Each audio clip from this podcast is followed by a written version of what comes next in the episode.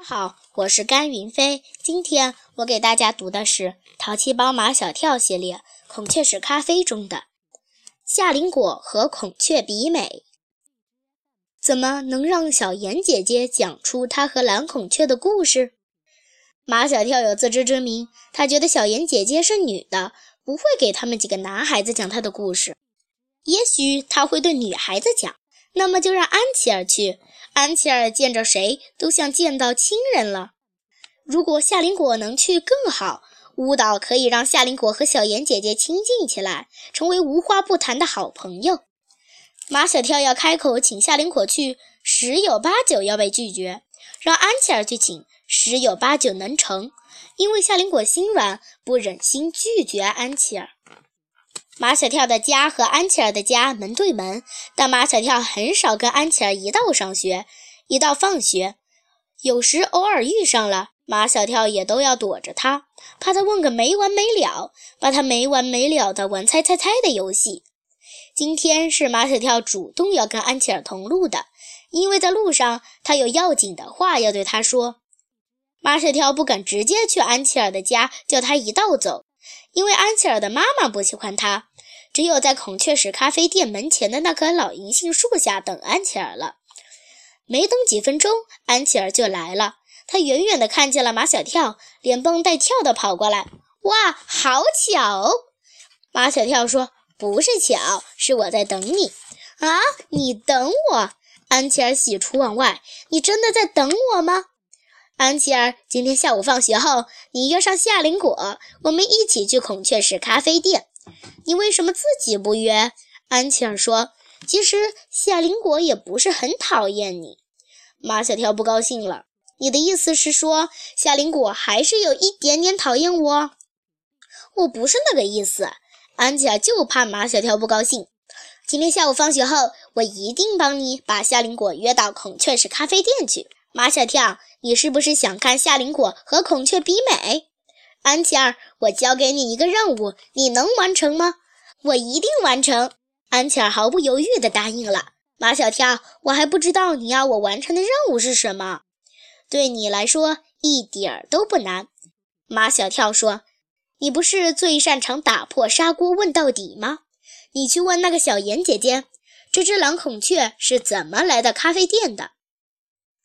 不管安琪儿是怎么约到夏林果的。”下午放学后，安琪儿果然和夏林果一道，跟着马小跳他们来到孔雀石咖啡店的后院。你们又来干什么？小妍听到动静，从观蓝孔雀的屋子跑出来。我正忙着呢。你忙什么呢？马小跳问小妍。你还忙着给蓝孔雀灌咖啡豆吗？没灌。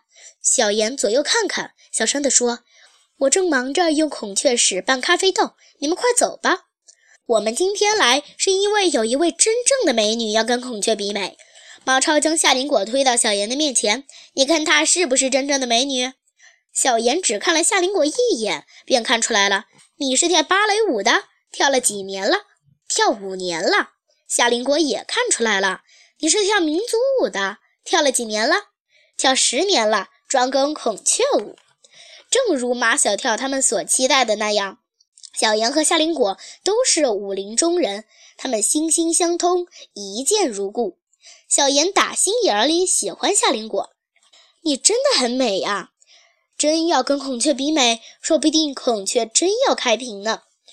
马小跳他们都想看看夏林果和孔雀比美，顺着小妍的话，你一言我一语，请求小妍把孔雀放出来，跟孔雀比美。小妍被几个男孩子的甜言蜜语说晕了头，晕乎乎的进了屋，把孔雀放了出来。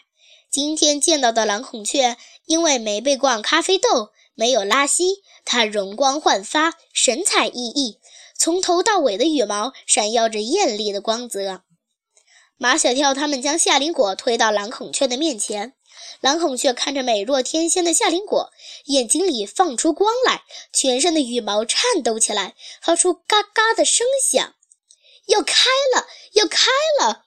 马小跳又激动又紧张。夏林果跳小天鹅，跳小天鹅。还有一个人比马小跳更激动、更紧张，那就是小妍。他没给蓝孔雀喷兴奋剂，也没有给夏林果喷兴奋剂，蓝孔雀能开屏吗？夏林果垫着脚尖，舒展双臂，在蓝孔雀面前跳起了芭蕾舞。小天鹅，除了夏林果，所有人的眼睛都盯着蓝孔雀的尾羽。哗的一声，眼前一片金光，蓝孔雀开屏了。小妍失声痛哭。小妍姐姐，你为什么哭呀？安琪儿拿纸巾给小妍擦眼泪。蓝孔雀都开屏了，难道你还不高兴吗？我太高兴了，也会哭的。小妍一边哭一边说：“蓝孔雀终于又开屏了。”马小跳他们明白小妍的话，但安琪儿不明白。蓝孔雀不是天天晚上都开屏吗？有一个晚上，我和妈妈去喝孔雀石咖啡，亲眼看见孔雀石开屏的呀。毛超拉拉安琪儿的衣袖，小声说：“那是喷了兴奋剂。”兴奋剂？安琪儿完全懵了。为什么要喷兴奋剂呀？小妍姐姐，你告诉我们嘛。小妍欲言又止，可她一看安琪儿那充满好奇的眼睛，那是一双让人无法拒绝的眼睛，终于下了决心。好吧，我都告诉你们。小妍接过安琪儿递过来的纸巾。擦了擦眼泪，讲起了他和蓝孔雀的故事。谢谢大家。